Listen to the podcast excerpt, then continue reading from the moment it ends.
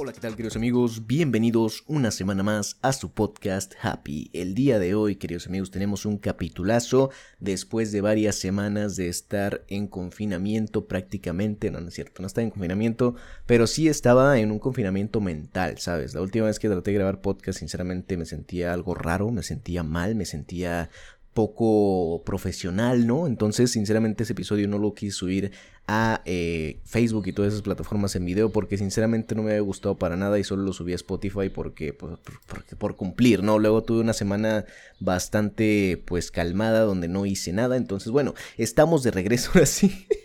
dándole un golpe a mis auriculares porque bueno, estoy harto de que me dé calor con estas cosas, pero bueno, ¿qué le puede, qué, le, qué le podemos pedir a la naturaleza? Estamos muy trabadísimos el día de hoy, amigos, perdónenme.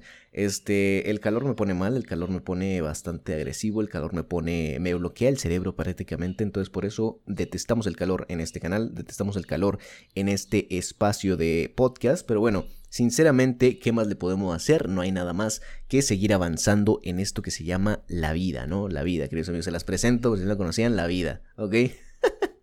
Entonces, eh, pues nada, espero que estén bastante bien, espero que todos estén bastante felices, bastante contentos con lo que estén haciendo y si no, pues pónganse a trabajar en ello. Eh, estoy tratando de sacar adelante el proyecto porque ya, ya no quería dejarlo en pausa. De, sinceramente tengo este micrófono, tengo estos audífonos, tengo esta cosa, tengo esto que se llama la voluntad de hacer las cosas, entonces por eso decidí volver, ¿no? Entonces...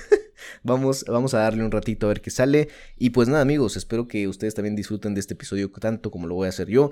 Y pues nada, vamos a empezar con los temas del día. Prácticamente va a ser yo hablando de películas como siempre. Y bueno, ¿por qué no vamos a empezar con una serie, no? Para contradecirme, para contradecirme un poquito por ahí en ese argumento. Primero que nada, este fin de semana pasado se terminó la primera temporada de Falcon and the Winter Soldier. Sinceramente no han dicho nada si va a haber una segunda temporada o algo así. Sinceramente se me haría algo raro. Pero bueno, ya lo que ya está confirmado es que va a haber una cuarta película del Capitán América protagonizada por Sam Wilson. Que bueno, ahora como ya saben, para los que ya vieron la serie, él es el nuevo Capitán América oficial de los Estados Unidos, al menos en el universo de Marvel. Entonces bueno, sinceramente ¿Qué puedo decir de Falcon and the Winter Soldier? Fueron seis semanas bastante agradables, muy divertidas, todo chido. Eh, creo que los episodios son bastante buenos, creo que cada uno tiene su especialidad por ahí. en, algunos sí vi algo de relleno, creo que en el penúltimo episodio fue el que se, más se me hizo tedioso, medio largo, ¿sabes? Fue como que algo raro. Sinceramente, llevaba un muy buen ritmo, pero en el, en el 5 fue donde se estancó un poquito y fue de que, what the fuck, en este episodio no pasó casi nada. O sea, sí hay desarrollo de personajes y todo, pero creo que se estanca mucho en muchas conversaciones que realmente se deben de dar por hecho, ¿no? Entonces, bueno, la verdad es que en el guion sí siento que le faltó pues más espíritu, más, eh, no sé, algo más arriesgado, pero sinceramente siendo Marvel, la verdad es que no me sorprende que no haya hecho nada, arriesgado. Creo que se fue a lo seguro, se fue a atrapar a la audiencia y creo que funciona bastante bien. A, final de cuentas, creo que son más eh, los aspectos positivos que podría resaltar la serie que los aspectos negativos, ¿no? Creo que, pues ya les digo, lo más negativo que encontré de la serie fue su guion. Sinceramente se me hace algo flojillo, pero creo que tiene momentos muy espectaculares que se disfrutan en demasía. Yo creo que sí es una muy buena serie para disfrutarla. Son seis horas muy, muy divertidas, muy agradables y creo que tiene, tiene muchos personajes. Sinceramente, vamos a empezar primero que nada por eh, Anthony Mackie como eh, Falcon en la serie, yo creo que en las películas era como que un personaje bastante relegado, ¿no? Como que de repente aparecía y de repente no. Creo que su papel más importante fue en The Winter Soldier, la segunda película de Capitán América, que creo que es de lo mejor que ha hecho Marvel en mucho tiempo. Eh, sinceramente creo que necesitaba algo de protagonismo y aquí se le dio totalmente el protagonismo porque prácticamente eh, creo que se ahonda más en el personaje de Sam. Bueno, en los dos, prácticamente en los dos, pero creo que el personaje de Sam siento que tiene más profundidad y como que más cosas que explorar por ahí. Y bueno, sinceramente es una excelente entrada para lo que vendría siendo la siguiente película de Capitán América, ¿no? Entonces, pues bueno, me, gusta Anthony Mackie, me gustaría que le dieran más proyectos en otro tipo de películas, o sea, porque ya los últimos años prácticamente solo ha hecho este tipo de cuestiones. Eh, creo que hace poco le vi una película que sacó el año pasado, si no estoy, si no mal no recuerdo, que se llama Sincronía o algo así, no estoy seguro, pero en fin, creo que lo he visto más en proyectos de Marvel que en otro tipo de películas, así que me gustaría que le dieran más proyectos para poder seguir viendo sus capacidades actuales. Creo que puede hacer bastantes cosas muy chidas y por algo es el nuevo Capitán América de Marvel, lo cual le da más trabajo, qué chido por él.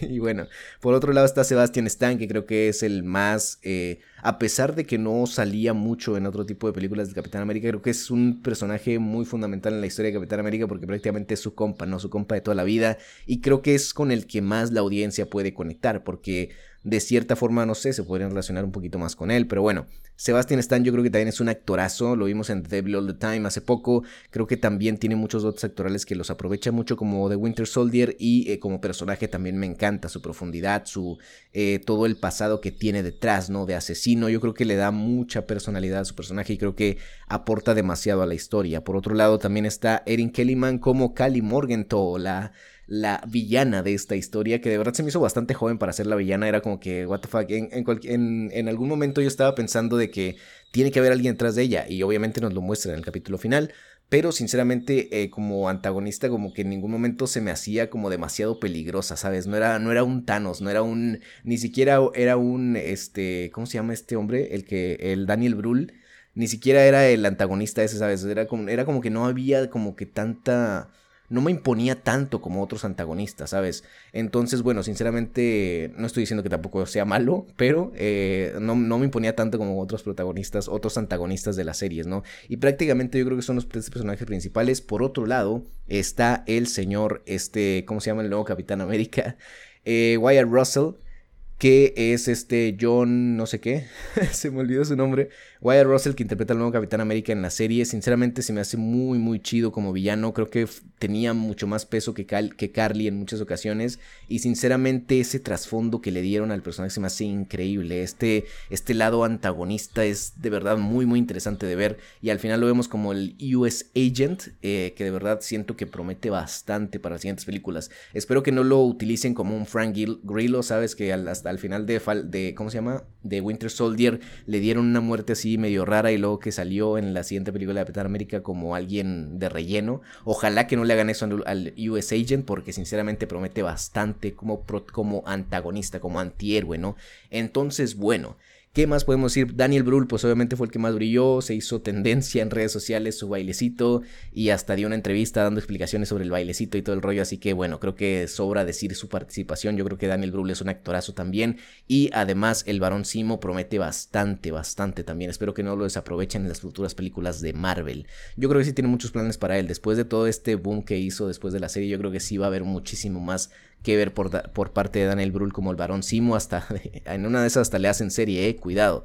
Eh, pero bueno, otro aspecto que me gustó mucho fue todo este aspecto gris que no nos habían mostrado el Capitán América, ¿sabes? Hay un episodio donde podemos conocer a un super soldado negro que fue tratado como basura, mientras al Capitán América le daban todo el honor, todo el cariño, todo, ¿sabes? Era como que la máxima figura de Estados Unidos, mientras que a este otro soldado lo, lo relegaron, lo, eh, experimentaron con él, eh, lo encarcelaron, lo torturaron, ¿sabes? Entonces este aspecto de, mm, de negatividad que, que, también ofrecía el Capitán América, sinceramente se me hace algo muy interesante de explorar y muy interesante para seguir explorando en la siguiente película de Capitán América. Se me haría algo, estaría muy muy interesante ver todo ese aspecto oscuro de lo que significaba el Capitán América en Estados Unidos, ¿no? Sinceramente la serie me gustó bastante, espero que siga produciendo más cosas como esta por parte de Marvel. Creo que la siguiente serie a estrenar es la de Loki, si no estoy en lo incorrecto.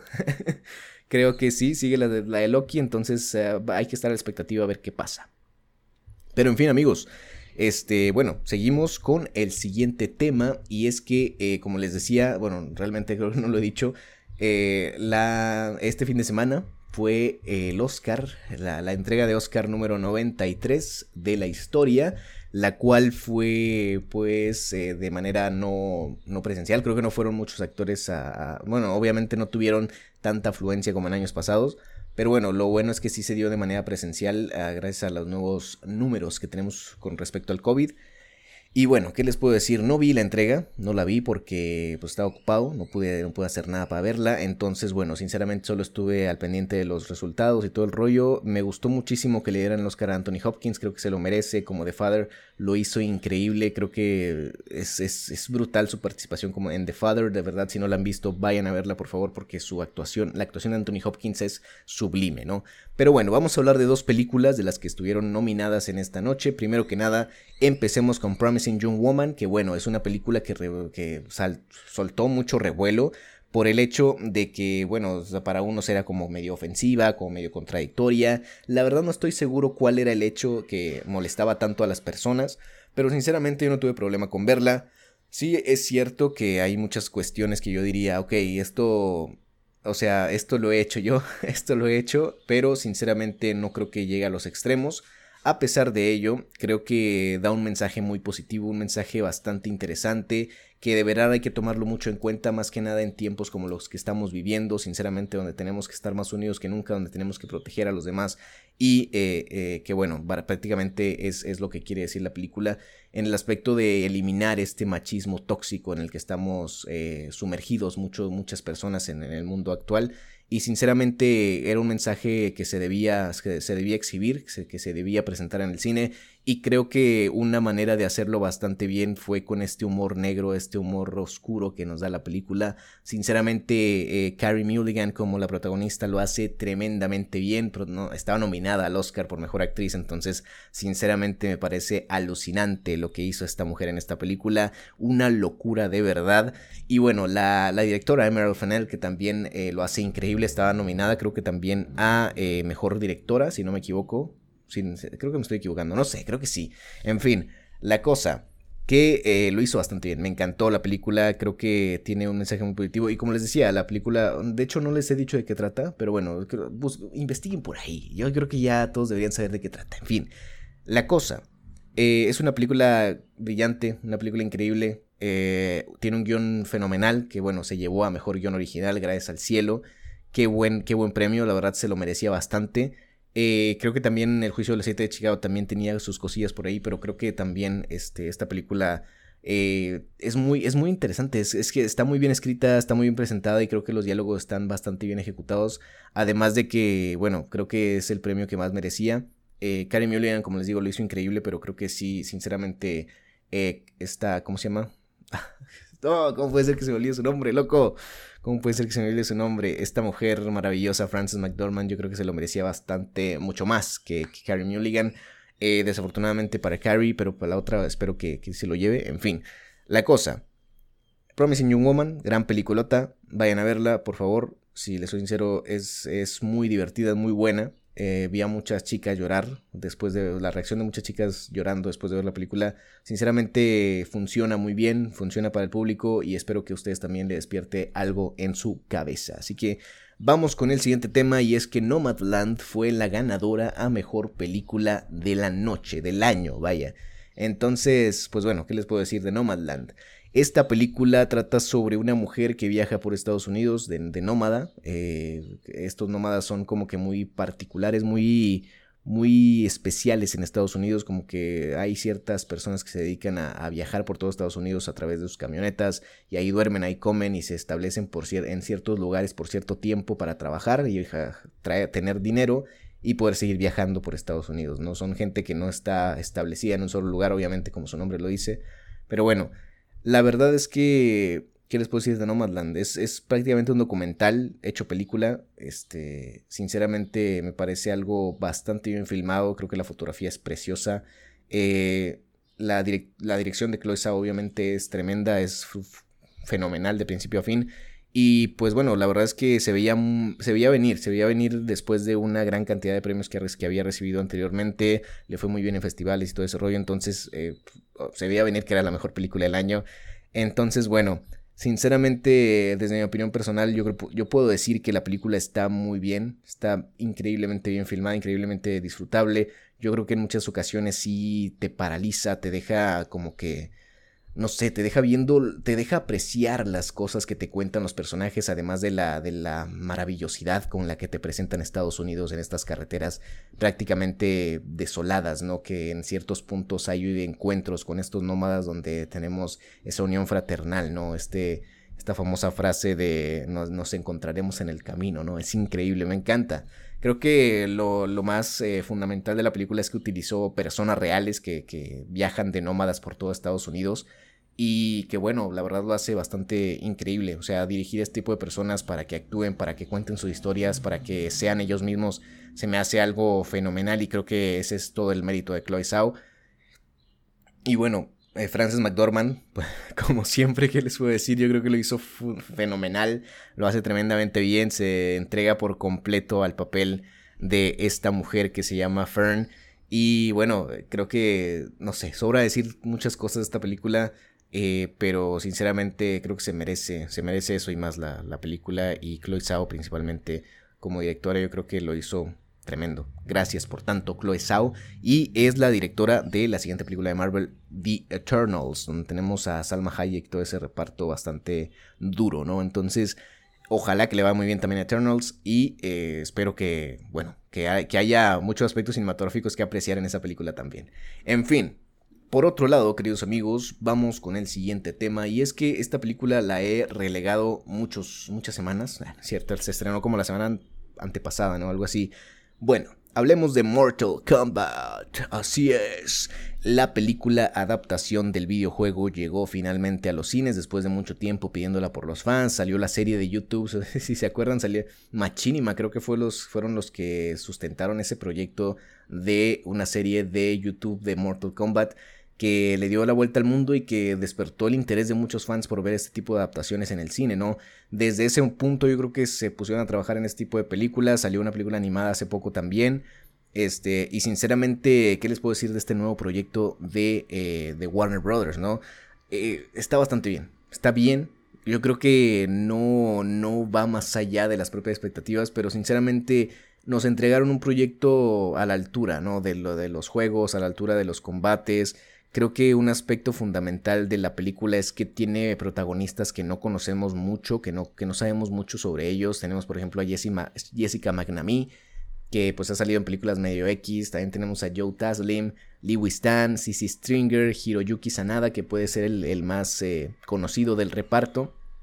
Y bueno, por otro lado, eh, creo que la película también eh, como que te da, te da cosas, vaya, te da elementos muy fundamentales del juego que a lo mejor si no, es, si no has jugado los juegos, si no estás relacionado con estos personajes, a lo mejor te van a dar igual porque como que no les dan un seguimiento, ¿no? Tenemos a protagonistas que tienen desarrollos así de un, de un momento a otro, muy rápidos, ¿no? Que bueno, tienen personalidades muy bien distinguidas y que dices, ok, tiene sentido que este personaje tome tipo de decisiones, pero como que hay cosas que no cuadran, no sé, hay cosas que no me terminaron de convencer el ritmo de repente como que se estanca un poquito al medio de la película. No se toma en serio, eso sí, creo que la película no se toma en serio para nada y creo que eso es fundamental en una película de videojuegos, que no se toma en serio para que le dé paso a situaciones que podrían llegar a ser absurdas pero que tienen sentido dentro de la historia del videojuego. Entonces me parece muy muy chido, los combates se ven increíbles, los efectos especiales están muy bien trabajados, creo que en el aspecto de, efectos visuales no decepciona en ningún momento. El único, lo único que no me, que no me gusta son los ojos de, de de Raiden, ¿no? Creo que los ojos de Raiden se ven medio rarillos por ahí, pero el resto de efectos especiales son increíbles, están bastante bien trabajados, como les digo, además de que la inclusión del nuevo protagonista, este Cole Young, este, lo hace bastante bien, lo hace perfecto, me, gustó muchísimo el, el, nuevo personaje de Cole Young, que bueno, prácticamente de los personajes de Mortal Kombat no sé nada, entonces bueno, creo que eh, pues bueno, le estoy hablando desde la opinión personal de una persona, personal de una persona, que de, un individuo que no sabe nada de los videojuegos y que nunca ha jugado Mortal Kombat en su vida. Solo sé los protagonistas, los protagonistas principales, algo así más o menos, y lo sé solo porque vi la película, ¿sabes? Y bueno, Sinceramente, yo creo que la película está bastante bien. Creo que si, buscas ir al cine y apagar el cerebro un ratito, yo creo que sí funciona bastante bien. Yo creo que sí es mejor que Monster Hunter obviamente. Eh, creo que esta película tiene muchísimo más eh, carisma, muchísimo más ángel que, la película de, Paul Wes Anderson. Paul W. S. Anderson, este, sinceramente, mm, creo que es una buena adaptación. Creo que es una buena adaptación, creo que tiene los elementos fundamentales de la, de la trama del, videojuego. Entonces, pues bueno, la verdad es que no tengo nada que reprochar a la película, me la pasé bien, me la pasé chido. Este, la volvería a ver sí, la volvería a ver sin problemas, este, pero a lo mejor una tercera vez ya, la ya diría, ok, hasta aquí, hermano. La película se queda con un cliffhanger, con una especie de continuidad para seguir darle, para darle seguimiento a la historia de Cole Young y todo este tipo de peleadores mortales, este, que sinceramente me emociona, me emociona. Ojalá que la segunda película sea, sea mucho más, que escale un poquito más allá de lo que ya nos ofrecieron en esta, en esta primera entrega, ¿no? También el director es Simon McCoy, que no, no, había dirigido nada hasta ahora. Creo que lo hizo bien, creo que ofrece un producto estándar como cualquier otro. Eh, pero sinceramente no tiene más allá como que más profundidad. No le busquen más profundidad, no le busquen más sentido a la película porque no le van a encontrar. O sea, la película se dedica 100% a entregarnos un producto fiel al, al videojuego. Por lo tanto, es algo que se debe agradecer y que se debe apreciar, ¿no? En el cine y en cualquier otro tipo de plataformas donde puedan disfrutarla, ¿no? En fin, está bastante bien, bastante chida. La recomiendo. O sea, la recomiendo si son fans del videojuego y si les gusta todo este rollo. Pero bueno, sinceramente, este, si no lo han jugado, si no han sido, si no han estado muy conectados con el juego, a lo mejor les da X, a lo mejor les da igual, pero, pero se, se disfruta, se disfruta. Y bueno, para terminar este episodio, bastante cortito además, tenemos el último tema y es que Demon Slayer, el tren infinito, se estrenó este fin de semana y obviamente fui a verla porque no me la podía perder. Eh, Kimetsu no Yaiba es un eh, anime que de verdad siento que vale muchísimo la pena. Creo que tiene esos elementos visuales y esos elementos narrativos que, que llenan de, que llenan al espectador, vaya, tipo como animes, animes que se deben de ver, ¿sabes? como hay una lista de animes en todo el mundo que se debe de ver, ¿ok? Si eres, sea, si eres cinéfilo o no, si te gusta el anime o no, yo creo que hay, hay animes que se deben de ver. Entonces creo que Demon Slayer probablemente sea uno de esos animes eh, desde mi perspectiva. Y bueno, sinceramente, si no, han, si no saben de qué trata, ahí les explico. Pues se trata de un chico que se empieza a enrollarse con una organización que se encarga de aniquilar demonios, que son una especie de vampiros, podrías llamarse así, eh, que devoran a, personas, ¿no? Y bueno, ahí este, existe esta organización que se encarga de aniquilarlos para mantener a Japón estable y que no se vuelva un territorio de demonios devora hombres, ¿no? Entonces, sinceramente es una película, es, una serie bastante divertida, si pueden verla ya está en Netflix, la, la doblaron al latino y todo, entonces está bastante bien. Y bueno, Mugen Train, la película más taquillera en la historia de Japón después del viaje de Chihiro. O sea, después de que el viaje de Chihiro haya sido la, película más taquillera en la historia de Japón, llegó esta película y dijo, ok, carnal, hasta aquí llegaste tú, es mi momento, y es la película más taquillera de Japón en tiempos de COVID y con tantas anomalías alrededor. Eh, logró posicionarse como el, producto más visto en ese fin de semana de Japón. Entonces, sinceramente, se me hace una locura y creo que promete bastante para el futuro de, esta, de este anime, ¿no? El manga ya terminó hace un rato. Y bueno, a muchos no los dejó contentos el final, pero ojalá que, el final del anime deje contentos a muchos, porque al parecer, bueno, ojalá que lo hagan diferente al manga o que lo hagan un poquito más, vaya, un, final que le guste a más gente. Que bueno, al final de cuentas, ah, muchas series han terminado con, con, con, episodios que dividen mucho la audiencia.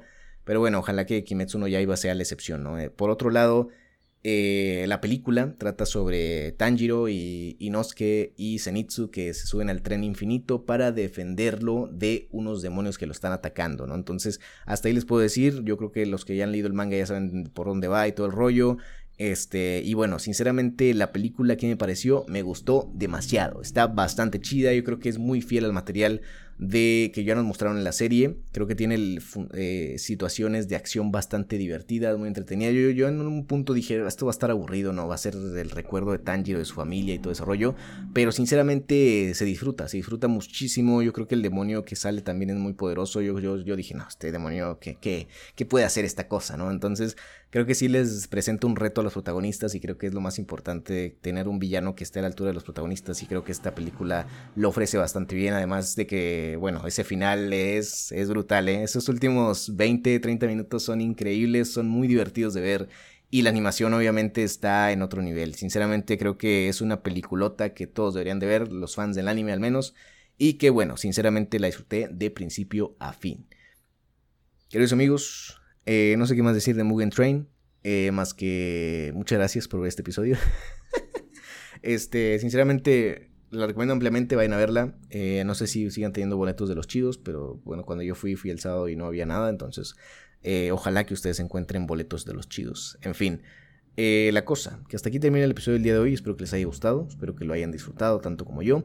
Eh, vayan a ver cualquiera de estas películas que les mencioné. Creo que Promising Young Woman y No Man Land son películas que si son cinéfilos las van a disfrutar ampliamente. Eh, la de verdad la recomiendo bastante. Y bueno, por otro lado, Demon Slayer, el tren infinito, está bastante chida. Si ya vieron el anime, obviamente les va a, les va a encantar esta película, ¿no? No pueden no amarla si no les gustó. Si les gustó el anime, no pueden no quererla, no pueden no disfrutarla, ¿no? En fin, amigos, nos vemos la semana que viene con mucho más. Cuídense mucho y bye bye.